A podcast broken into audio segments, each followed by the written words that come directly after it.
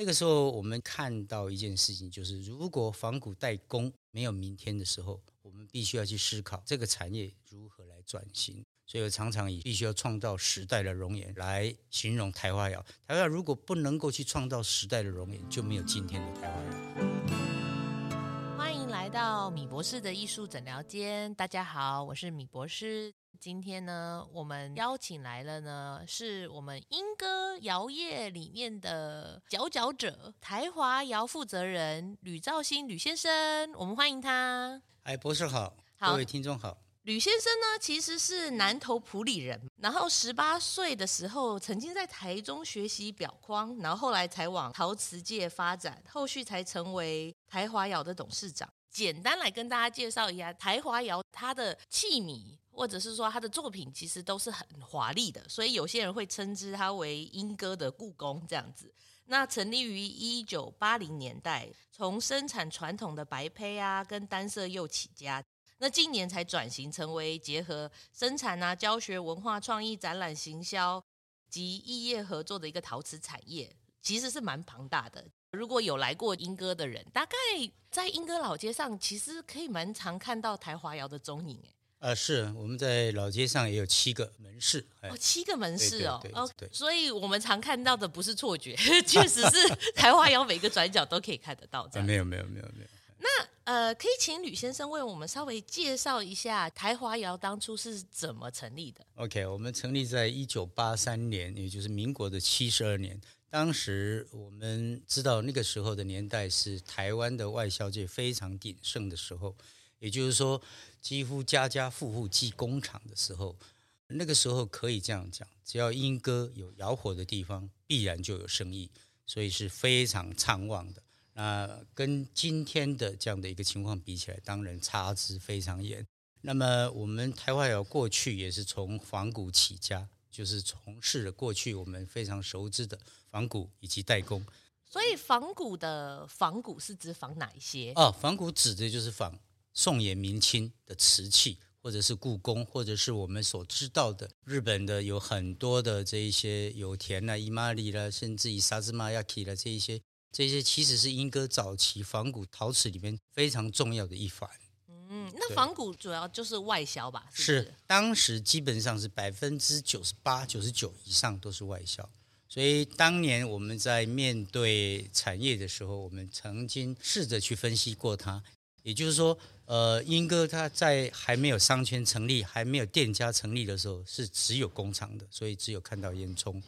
呃，那个时候基本上进来英哥的人，百分之九十以上都是外国人，都是采购商，都是贸易商，没有所谓今天博士所看到的游客。哦，哦，那今天所有台湾的整个的一个完全的改变，今天我们所看到的来到英哥的。是游客占绝大部分，真的，反而外商不见了。对，因为平常在疫情还没有结束之前，如果你在平日哦大街上看到外国人，八九不离十就是我们的驻村艺术家。但是那个时候很难想象哎，八九成的外国人都是跑来采购陶瓷的。没错，没错。哇哦，我们英哥当时所有的在车站前面的自行车的这个北北叔叔了，他们所在的客人大概都是外国人。你不会看到有国人坐着计程车来到工厂要参观，因为它就是产区嘛，所以大家一般不会过来。对，没错。所以这个状况维持到什么程度才开始转变？大概六七十年代那个时候是非常鼎盛的，到了大概八十初年的时候，两岸开始开放探亲了，嗯，那个时局有一点变化了，嗯，然后这些采购商也逐着市场的一个改变，慢慢的转向西进去了。所以，台湾的陶瓷产业从民国八十年初开始逐渐的往下走。那个时候，我们看到一件事情，就是如果仿古代工是没有明天的时候，嗯，必须要去思考这个产业如何来转型。而且，产业一定要走在蛮前端的，因为等你决定要转的时候，你还要花时间，然后去配合时代。没错，因为陶瓷产业哈，我们讲产业，或者是以台华窑来看。嗯，它是一个中小企业是没有错，不是很多的人，大概一百多个人的一个窑厂，跟陶艺家不一样。陶艺家可能是一个人、两个人就可以养活自己，或者两夫妻就可以养活自己。那一个工厂要面对这么庞大的员工，不论是在生产的管理，或者是行销的管理，都是非常重要的一个课题。所以我们必须要去思考这个陶瓷未来应该怎么走，要走向哪里，怎么样才有明天。所以当时我们就思考上，如果我们只是走仿古，只是走代工，没有自己的样貌，也就是自己的脸庞看不出来。不管我们今天外销订单很多，可以做到半夜三五点，可以整个晚上都不睡。可是我们所做的东西，毕竟就是一个仿古，就是一个代工，没有自己的容颜。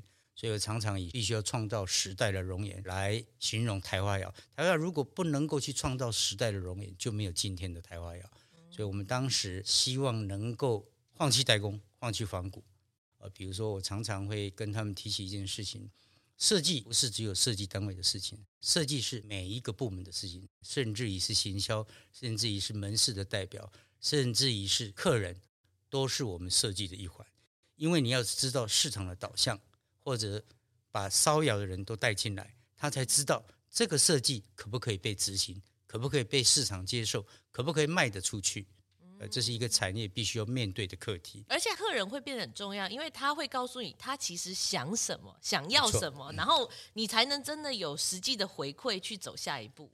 市场是一个很现实的问题，尤其是一个产业来讲，如果你不把市场考量进去，它就会变成做的东西是自己喜欢的，可能是自己可以看的，只是去彰显自己的品味而已。没错，没错，不能那么单纯。我们必须要去考量，然后到最后，我们除了去考量市场的需求之外，我们另外还要有一个面向，就是如何去创造新的技术，创造新的器型，创造新的一个实用的模式，去引领这个市场。不但要看准市场，还要引领市场。嗯，这真的还蛮不容易的，尤其是当你决定要断尾，然后要转型的时候，这个真的超痛的。而且你又要担这么多人的家庭啊、事业啊等等，其实蛮不容易的。其实也还好了，在转型的过程里边。我们会透过很多的方法，慢慢的、逐步的，让我们的员工都能够同步来认知。然后，我们也从市场的考量上，或者是在外销代工的市场萎靡的时候，我们如何去转型？那我记得最成功的一个典范，是我们跟过去的凯悦，也是今天的君悦饭店，在民国三十几年前，他当时正在筹备，在筹备的时候，他来找我们。找我们就说，呃，贵公司可不可以来参与我们公司的筹备规划，包括地下室一直到二十七层楼，所有的楼层房间里边的摆置，或者是大厅的摆置，全部委由台华来生产设计，甚至于参与他美国设计师的规划。那在这个过程里面，我们汲取的非常丰厚的经验。也就是说，其实台湾本来在仿古陶瓷做了很多，早就在世界上五星级饭店所熟知、熟用的这些器型。过去的市场大部分集中在香港采购，我们反而自己所生产的的东西跑到了香港，然后这些采购商，世界的五星级的采购商跑到了香港去采购，采购到是台湾的东西。啊，除了这样之外，我们也给过去的凯悦饭店他们的总经理一个概念，就是说，其实你除了在做各房屋的这些陈设之外，包括肥皂碟啦、台灯啦，或者是在电视机旁的一个小小的烟灰缸啦，通通都是摆饰的一环。那在大厅里边，我们我相信博士一定经常看到，嗯，就是各大饭店有各个呃这些陶瓷的成色，甚至于是种花的盆器，我们称之为呃 fishbowl，就是所谓的鱼缸。嗯、那鱼缸当时是英歌非常重要的一个面向。呃，在各大饭店里面，我们会看到很多的这些。真的树也好，或者人造树也好，套在那个鱼缸上面，那鱼缸就是一个很好的一个装饰盆器。那在这个过程里边哈，我们就跟他们亚洲的总裁君悦呃凯悦的亚洲总裁有提过，就是你们的餐饮部是不是可以把东方的这些元素也放到了这些餐饮里面器皿里面？你你完全渗透对方，呃、没错啊，这个我说我们宋朝。呃，宋词这么的好看的这些器皿，这么的极简的器皿，你为什么要一定要用古瓷？为什么一定是用白白的餐盘？哎，后来他接受我们的建议，所以到目前为止，他们现在的君悦，现在叫君悦饭店，他们的漂亮餐厅啊，甚至于他们的宴会厅啊，甚至在 buffet 上面还拥有很多。过去甚至有很东方元素、台湾窑的器皿存在，对。因为其实我觉得像饭店这种，就是国际旅客来说，它其实是一个最直接国门的一个印意意象啦，所以他们这样子的设计，让它比较更有在那种呃不同文化里面的那种氛围的的经营是蛮好的。是是，是嗯，过去台湾除了盐山是五星级之外，君悦就是第二个嘛，好像是这样。嗯那君悦是国际的一个品牌，它有亚洲区总裁或者欧洲区总裁或者世界总裁。后来他们亚洲区总裁看到了君悦的陈设布置以后，非常惊讶。他说：“这个就是我们君悦饭店在全世界所要呈现出来的餐具的使用文化。”哦，所以他就把台北军运会的案例带到全球去。所以今天的杜拜，甚至于东京的军业、菲律宾马尼拉，甚至于上海、北京，都有台华窑餐盘的影子存在。所以他觉得这个是一个非常成功的案例，他想要用这样的文化的意象带到他亚洲的饭店里面。其实，在我们生活周遭，或者是我们东方元素里边，本来就有很多可以被应用的，或者是可以跟生活美学结合的东西，只是我们自己负累的。嗯，我们常常讲说，金庙起心，家己不去看了家己的物件，其实家己的物件是最重要的，国际是最重视。那我我想问一下，因为你们是做仿古起家，那你是怎么把它转成自己的品牌？你会怎么设定？这个部分就有真的有正统。我们过去在做仿古的时候，通常会冠上宣德年制啦、大清呃乾隆年制啦、康熙年制啦，或者是某一个朝代的年号底印，大概这样，不会放上莺歌今天任何一个窑的窑名。那这个就是我们阵痛的开始。呃，有人给我们的美名，像日本亚细亚航空，当年七十几年，常常带国外的这些旅客来到台湾的时候，他指定两个地点参观，一个地点外双溪的故宫，一个地点他直接在杂志上就讲莺歌的故宫。啊，其实我们都不知道什么叫莺歌故宫了哈。你说谁？你说谁？你说谁？你是什么东西？他说这个是。呃呃，写的就是你们公司目前中正一路四百二十六号这个地址，我们才恍然大悟，原来是日本亚细亚航空公司给我们取名叫做莺歌的故宫，所以他希望航空公司所带来的客人到了故宫看到一些传统的陶瓷之外，能够到莺歌的台花窑看到属于比较现代、比较属于时尚的这些，比较跟得上时代的一个品相。这样回到刚刚讲，就是说品牌是一个正统。我们当时就从军业里面，我们希望是不是可以有台华的品牌存在？我们后来就从礼品上去着手开发。我们任何的一个器型，我们都会落上我们的底印。那当时我们要在任何一个礼品杯子啊，甚至于我们所做的餐盘餐具要落款的时候，很多人会反对。你是什么品牌啊？为什么要落这个东西？而且落下去，我好像是我帮你广告。哦。但是经过我们几十年的努力，到今天为止。所有的不管是政府单位，任何的一个民间团体，只要是购买台华窑的瓷器，嗯，它一定指明，非得要落上你的 logo 不行。你的 logo 变值钱了，变值钱了，没错，嗯、这个品牌出来了，这是非常重要的一个转类，而且是一个指标性的。那当然，这个过程里面，我们跟客户的这个挣扎，或者是我们的坚持，嗯，然后我们对于品质的一个管控的要求，会代表。我们的产品是有一定的品质的。嗯，那台花窑有什么你们后来自己发展出的技术吗？台花窑是一个非常不简单的工厂，这样说，因为你知道有时候上金箔什么的，要怎么在工厂里面完成啊？这个这个很难想象。事实上，管理是一个非常大的学问了哈。嗯，我们把它的这种部门分得非常的细。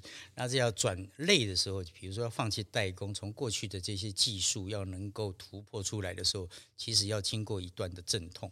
比如说每天就是四立方的窑，每天烧五个大窑。嗯，那每个大窑，如果你让你的所有的工作同仁每天把一些试验性东西入窑，嗯，明天就会出窑。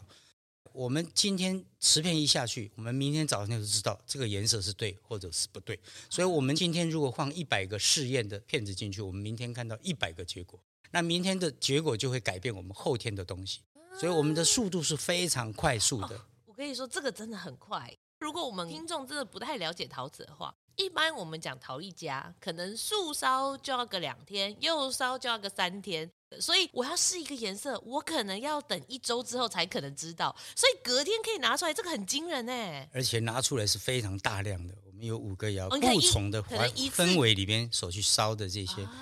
同时，如果要加快速度，我们有很多的试验窑。我们如何很快速的在二十分钟或者两个小时内要看到它？你说我们会用小的窑，对对对对对，像我们在尝试像所谓的水晶彩或者是立体釉的时候，我们会在很快速的在半个小时之内让它烧完，然后我直接就往水里丢，我们看到这个釉的成色结果是不是对的，所以我们可以立马改进。所以我们常常在做外销订单的时候，有一些釉要调完的时候，马上师傅要操作，这个釉要对或者不对，稳定或者不稳定。我们可以在试验里面，马上在半个小时之后，就让我们同仁知道，你现在调的这个釉是可以用的。哇，好方便哦！真的是哇，就是如果如果大家都有这样的一个技术的话，陶瓷界就不得了了。所以企业的企业的管理模式跟一般的个人工作室是完全两回事的。除了这样之外，我们也把这样的一个平台提供出来，这也是我们一个非常大的转捩。三十年前，我们就把釉下把这些釉药变成水彩，嗯、也就是让你在私会的时候跟水彩没什么两样，让艺术家能够来参与这样的一个共同创作。你是说一般釉药很难彩绘，所以可以把釉药弄成画这个东西，也蛮神奇的。这是在过去三十年前我们所做的事情。哇、wow，然后你刚刚有提到说你会找艺术家来合作吗？是这样吗？啊、呃，也不是合作了，我们是希望这样的。刚刚我讲为什么要放弃仿古，为什么要放弃代工？因为你没有自己的样貌，没有自己的容颜。嗯，你如果一天到晚只是在做外销的订单，当外销的订单透过全球化或者是大陆的开放，或者刚刚我所讲的这些现象，嗯，你的订单会突然不见。所以英哥当时这些产业的消失，也绝大部分跟我现在所提的这个原因有关。因为那个时候只要会烧窑，就有订单。大概就有客人在外面等。我常常举一个例子：你今天烧四十个，后面有八十个人在排队要。你是市场非常景气的，可是当市场要转变的时候，大陆要开放的时候，大家知道这个东西原来不是那么的困难的时候，竞争力就不见了。我们的贸易商就自然会找便宜的地方去了。我们的自己的采购商，不管是意大利的，不管是来自于美国、日本、来自于新加坡。呃，甚至于早期菲律宾也给我们买很多的瓷器，现在基本上整个采购市场也大部都已经改变了，所以我们看到了这个现象，台湾要就希望能够从我们既有的技术上，除了去提升精进之外，我们希望把我们现有的技术或者是更好的技术，能够开放成一个平台，跟有兴趣的，不要说艺术家了，设计师也好。任何一个跨越跨领域的人来合作，希望他来利用我们的平台来做创作。那这个会有一个什么的一个结果呢？跟我的意料是一样的，因为我们的同仁习之习用，会比较缺乏创意，不是他没有创意，会比较缺乏创意。甚至在那个环境之下，我就把这件仿古的事情做好，我能够交出去就好了。艺术家不一样，设计师不一样，跨领域的人不一样。他会借由你的平台，借由你提供他既有的技术，做无限量的放大、无限量的开创。而且艺术家通常有一个习惯，他不满于现状，不满于他今天所创作的，他还想要扩张啊，没错，甚至于他更想要改变。所以你会无形当中，你从他们艺术家的身上看他们那种源源不竭的创意。同样的材料，你交给不同的艺术家是不同的结果。同样的材料交给我们的同仁是同样的结果，那就用艺术家来告诉他，就是哎，我同样给你这个材料，你看人家做出这样的东西，他是怎么做的？你有去想过吗？他为什么会是这样子？不同人的背景，然后处在一起的一种互相冲击出来的火花啦。这也是我们必须要从放弃代工里边引进其他跨领域的人士进来，开始来改变英歌的。或者是在地从业人士的观念跟模式，因为有很多东西，你让他去看，直接体会，直接看到的东西，他会证明不是唯一的结果。就是说，当你直接拿一个艺术家来告诉你说这就是创意，他就会受到冲击。因为我从来没有这样想过。可是为什么吕先生对于艺术进入陶瓷产业这一块这么有兴趣？你知道，创意这个东西是看得懂的人才知道它有价值。是是，其实英哥过去是这样的，我们非常保守。坦白讲，也不得不保守，因为虽然外销非常兴盛，但是是竞争的。所以，我们过去英哥的工厂有一个惯例：同业请勿进入参观。同业请勿进入参观。嗯，因为参观你会抄走我的东西，你会模仿我的东西。当时我带了一个日本客人去同业要采购，嗯，然后我们的同业就拿了报纸叫我坐在外面，说啊，你不能进来，因为你是同业。哦，我说这样子是是是是。哦，那我们的这些日本的采购商也不能带相机进去，客人也很生气，真的很尴尬，还觉得也很奇怪，为什么就是一个仿古陶瓷品，为什么不能看？当时我懵懵懂懂的时候，我还不太懂。我说为什么不能看？如果不能看，那你的东西不是不能卖吗？啊，你们既然东西是做来要卖的，连看都不能看，这不是很奇怪？那不是很奇怪的事情吗？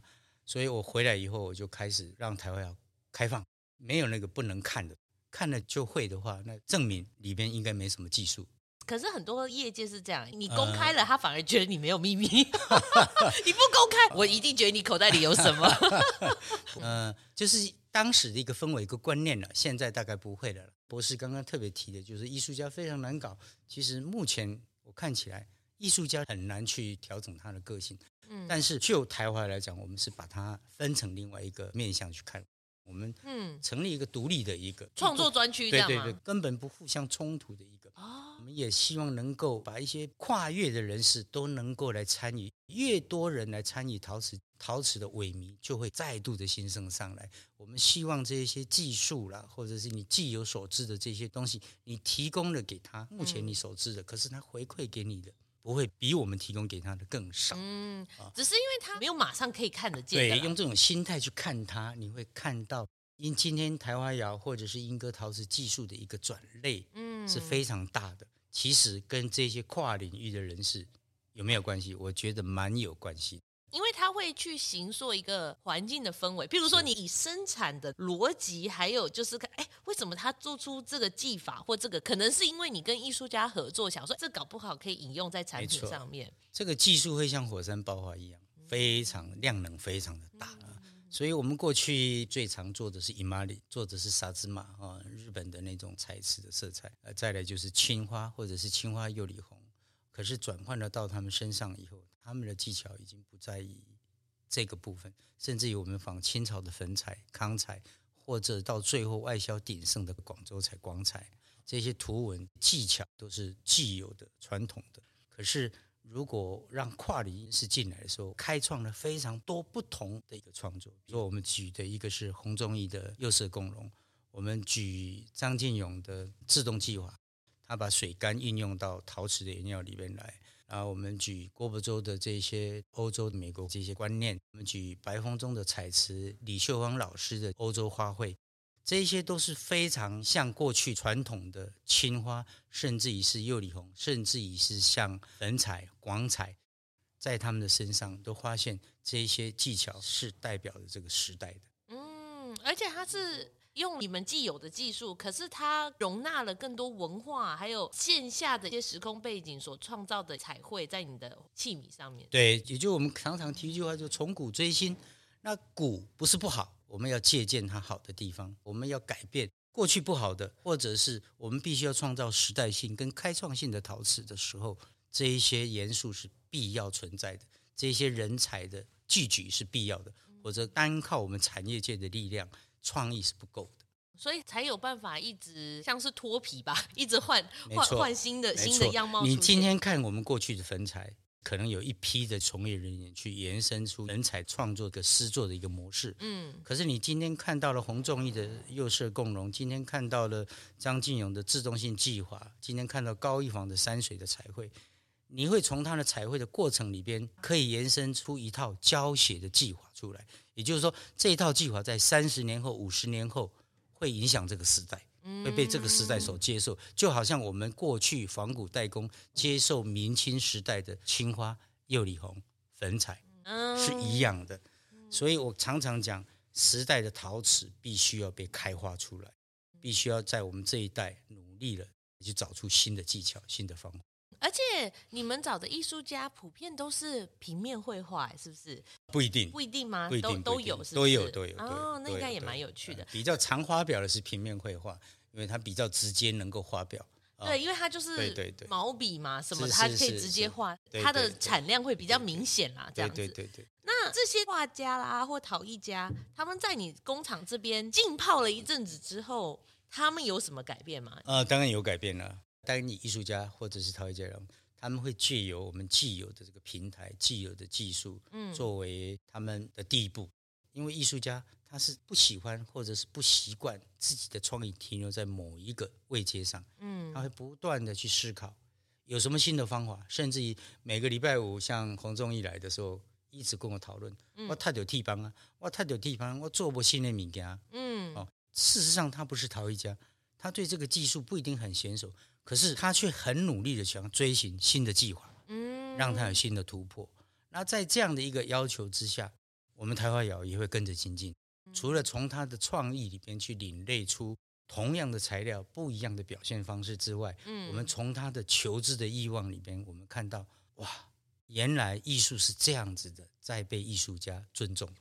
懂的意思，但是我是觉得，因为你们的设备啊、材料啊都这么发达跟先进，我真的觉得你会把这些艺术家养坏，你知道吗？就他们去别的地方之后说，不是啊，我去台湾也要用的这个釉料、这个绘画，就就这样就烧出来啦，你知道吗？结果别人说没有，哪有人这样子做？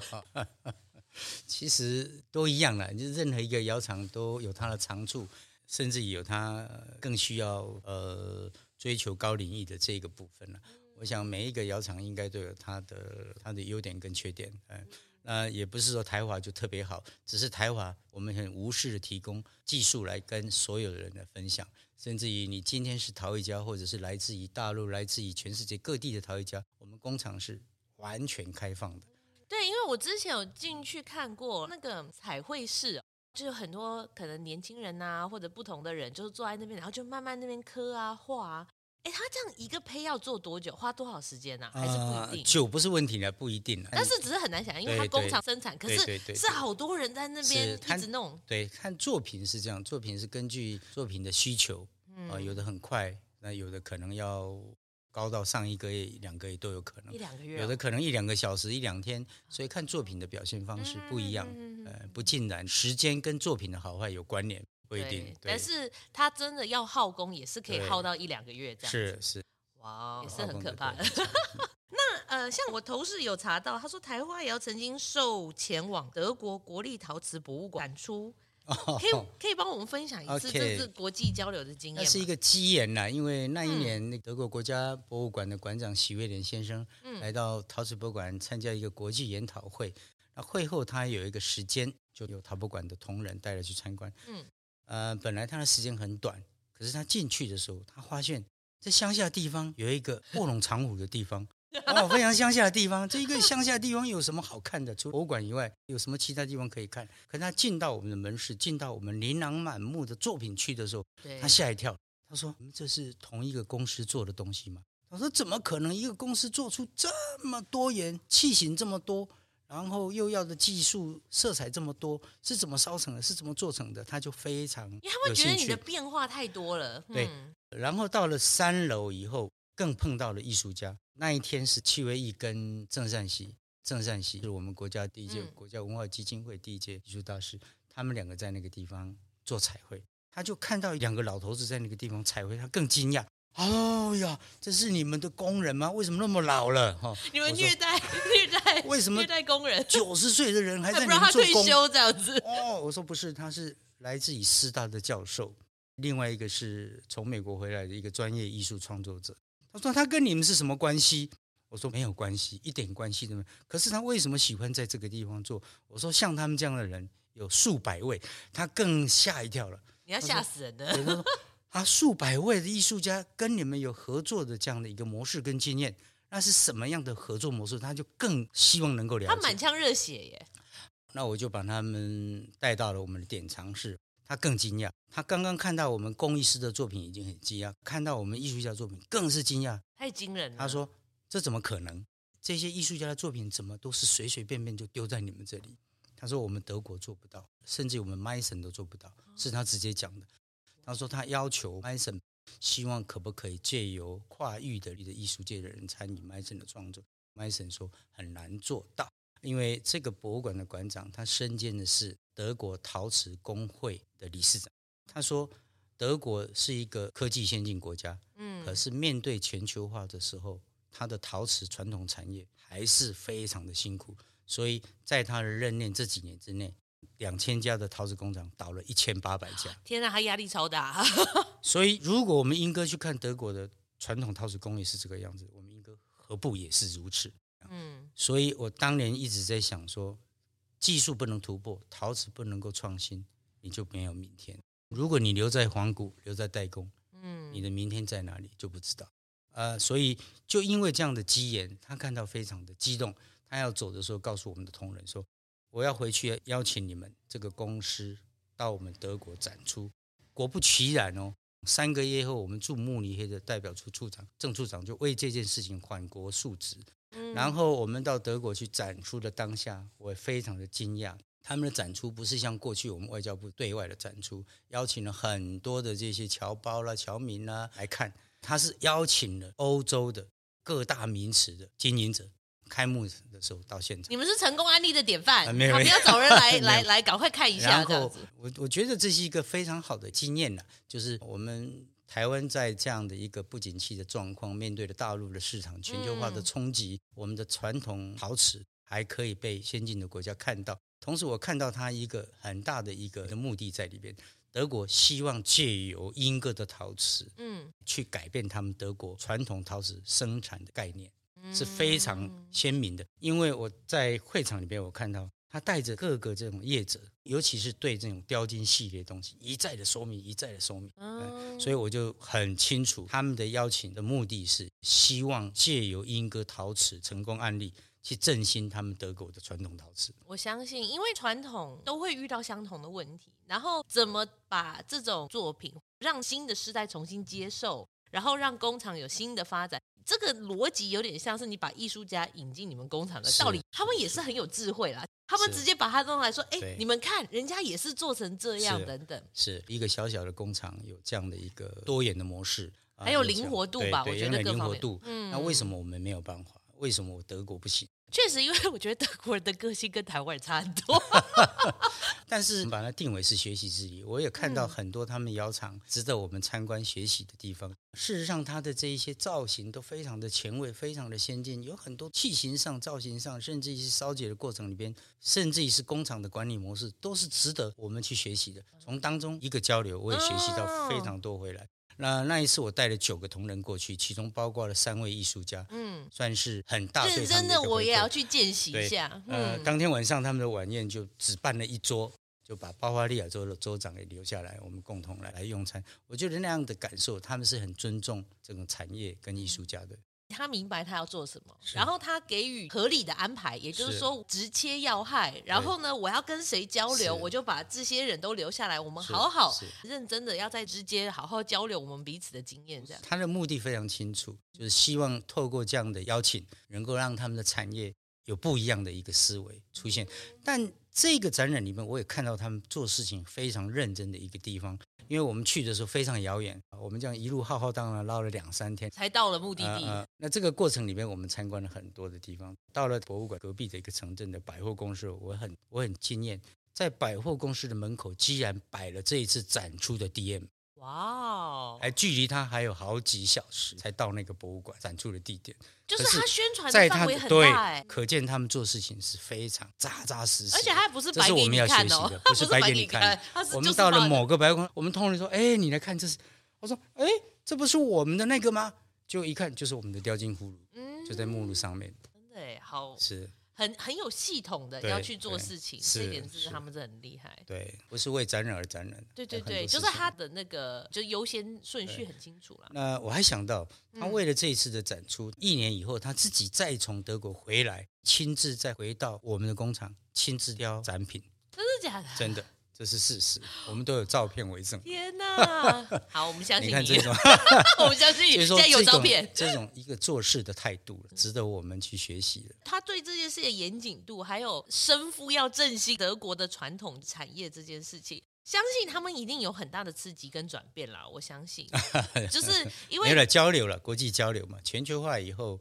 对啦，应该要多做一些这种事情。对，因为大家的那种想法啊什么的，应该要多多交流，你才会有新的。一直觉得这一些陶瓷工艺哈，不能像过去里边同业请勿参观，一定要透过开放、更开放的胸襟、更开放的思想、更开放的一个角度去看它。是国际的交流越多，陶瓷就会越进步；国际的交流越少，阻碍的力量就越大。大家就固执，对，大家就觉得自己已经全世界最了不起了，其实错了。你去看的时候，我们看到，哎呦，我们有什么了不起？德国那些很前卫的这些造型，很前卫的这种，是值得我们去学习的。虽然它运用的是低温又比较多，可是它高温的这些白瓷的烧成，岂是我们现在能够跟它比拟的？哦，也是很厉害的，对，非常厉害的。嗯、但是如何截长补短？嗯，哦，那我们自己的不好的地方是什么？我们就尽量来改进嘛。那包括我们一直希望全公司、全工厂开放。我就希望用这样开放的态度去接纳外面的声音。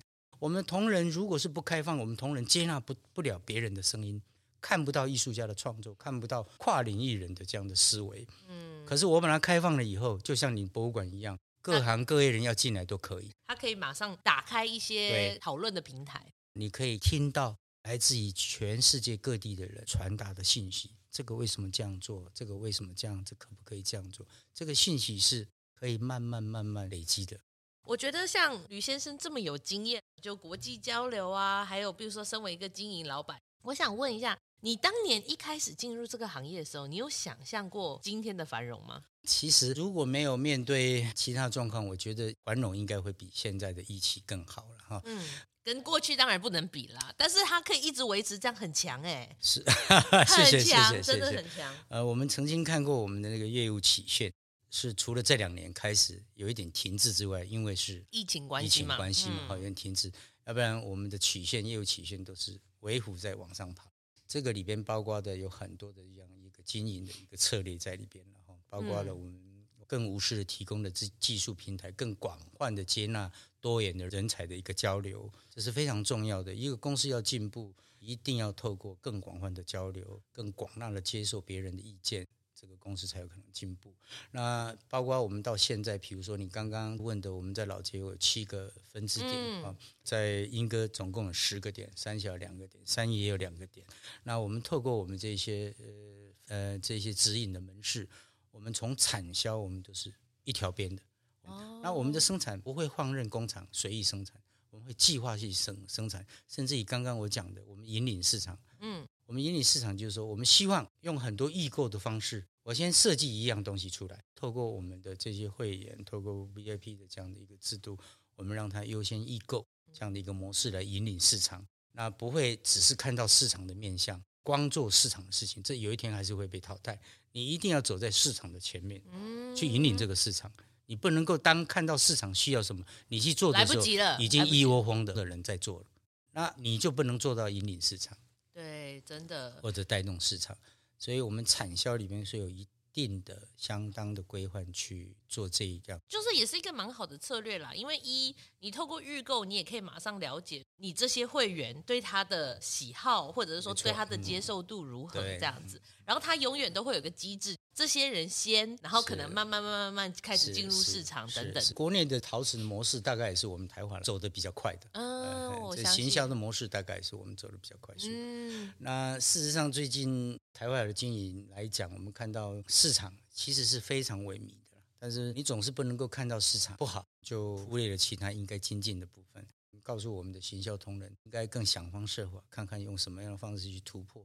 市场的局限性，啊，甚至于从过去外销转内销。那如何再从内销转外销，或者是我们现在所生产的东方的意向的东西，如何能够在国内的接受之外，能够让国际所接受，这也都是我们必须要去考虑。因为它的这种国外外销或内销，它其实都是一个流动的状态啦。今天内销不代表明天不能外销，所以一定要保持这个远见，你才能准备好说市场的方向，你都可以随时去调整，或者说为了它开始已经在铺路准备。是是是。那当然在这个。部分刚刚特别讲艺术家，其实我们也在二零零二那年跟陶博馆合作了一个叫做台湾当代陶瓷餐具这个面向也是影响台湾非常重要的一个哦，是哦。那一年是行政院文化创意产业旗舰计划的第一年，那文化创意也是从二零零二年陈奕秀才提出的一个名词。嗯，过去台湾没有文化创意这四个字，没有这四个字。那行政院听到了这个文化创意，把它变成了一个旗舰计划。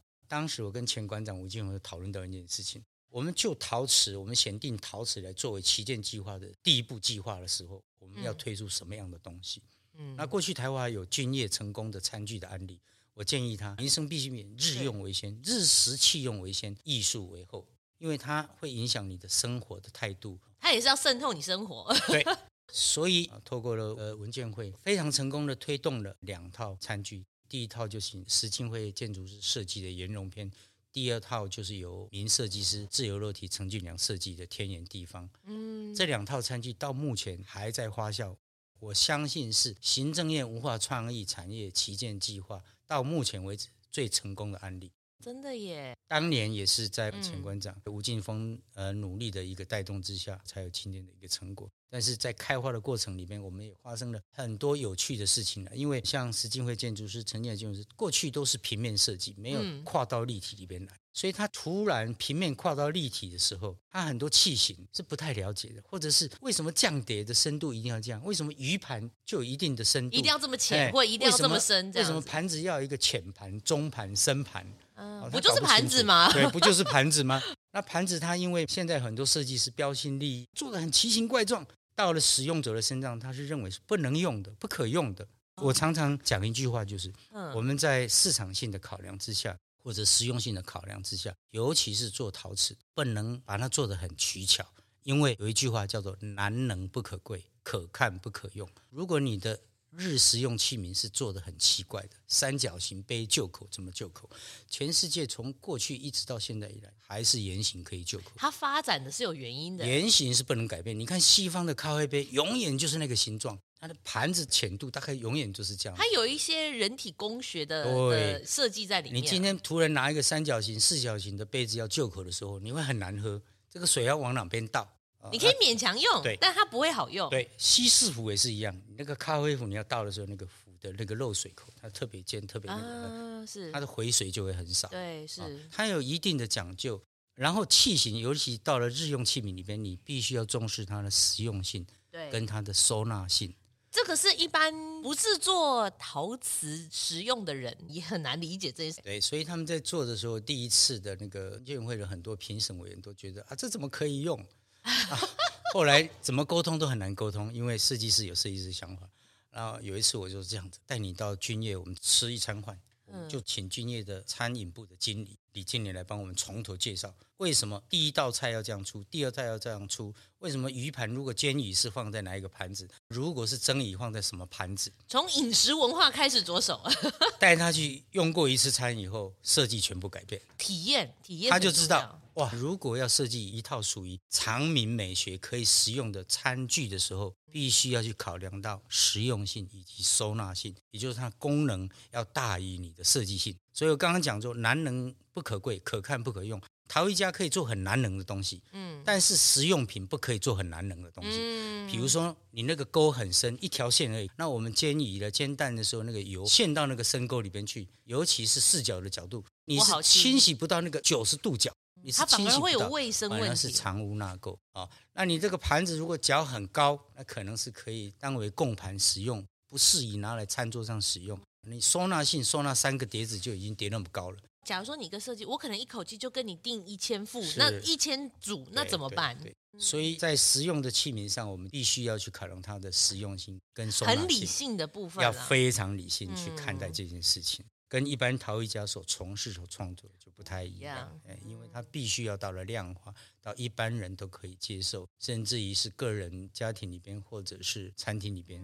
但是吕先生，我觉得你跟艺术家这样子交手了好几回之后，我觉得你真的是很懂要怎么去把艺术跟设计做结合。就像你说的，想说好吧，我无法说服你，那我们就去吃一餐吧，这样子 就是就有点像是说做茶壶的人不泡茶，你怎么会做出好茶壶？你不知道说喝茶的人的习惯什么的，然后你哪边可以发挥，你哪边发挥不了，这样子。术业有专攻了，我们尊重别人的领域，然后我们也适度的提供相对的建议。这个沟通过程很重要了。对，相对的可以达到一定的共识。嗯，事实上，他的东西你设计出来确实是不能用，没关系，我就把模子开出来看你要不要用，开出来给你看了，觉得我错了。我说你这个东西，你一旦把模型做出来，你会恍然大悟，你是错的。我知道，因为你们很有经验嘛，你一看就知道。可是当他不明白，有的时候你讲东西都是在脑海里想的时候，我想的跟你想的是不一样的。但是每一个人都有他专业上的傲慢了，但是无所谓了，沟通一下，然后实际试试看嘛，实际应用做出来，大家最后一定会取得一个平衡点。真的，这个也是有非常多经验啦，真的是没错。那像台华窑现在经营已经差不多快四十年了嘛，对不对？你觉得未来台华窑走向会是往哪个方向走？呃，其实哈，不管是国计民生，或者是日常器用，甚至于大到科技领域，其实都是陶瓷的领域。它未来的发展是无可限量的，因为我很难想象我们在吃饭的时候会用一个不锈钢碗，用一个保丽龙碗，用一个塑胶碗。你会觉得好，因为陶瓷天生注定上它的灵性就是跟人非常的贴近的东西。嗯，因为土嘛，你就拿着一个碗，你吃起来就是对的；你拿一个不锈钢碗就是怪怪，拿了一个玻璃碗就是怪的，很奇怪。我们就是从生活领域里边去看，事实上它是无可限量。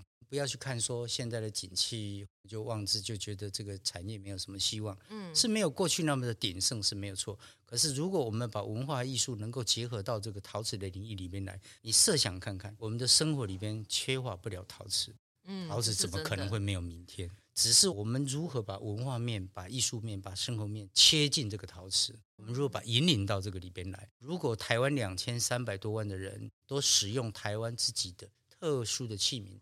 特殊的釉色，自己都喜欢使用自己的东西，我们的产业怎么可能会没有明天？嗯、只是说我们现在家家户户可能都是零零散散，有百货公司送的两个有田烧的碗呐、啊，有百货公司送的两个大铜碗呐、啊，台华的碗呐、啊，啊、那零零散散零零碎很难成套建筑。对对对，对不对？反正有就好了，对，有就好了。马克杯，你用你的花花绿绿，我用我的白的，我用我的破的，这些都是必须要透过文化艺术来整合它，生活甚至以生活面来整合。嗯如果用一个完整的一个统整的模式，用文化的概念能够进到这个陶瓷的领域里面的时候，我想，我想产业不会没有明天。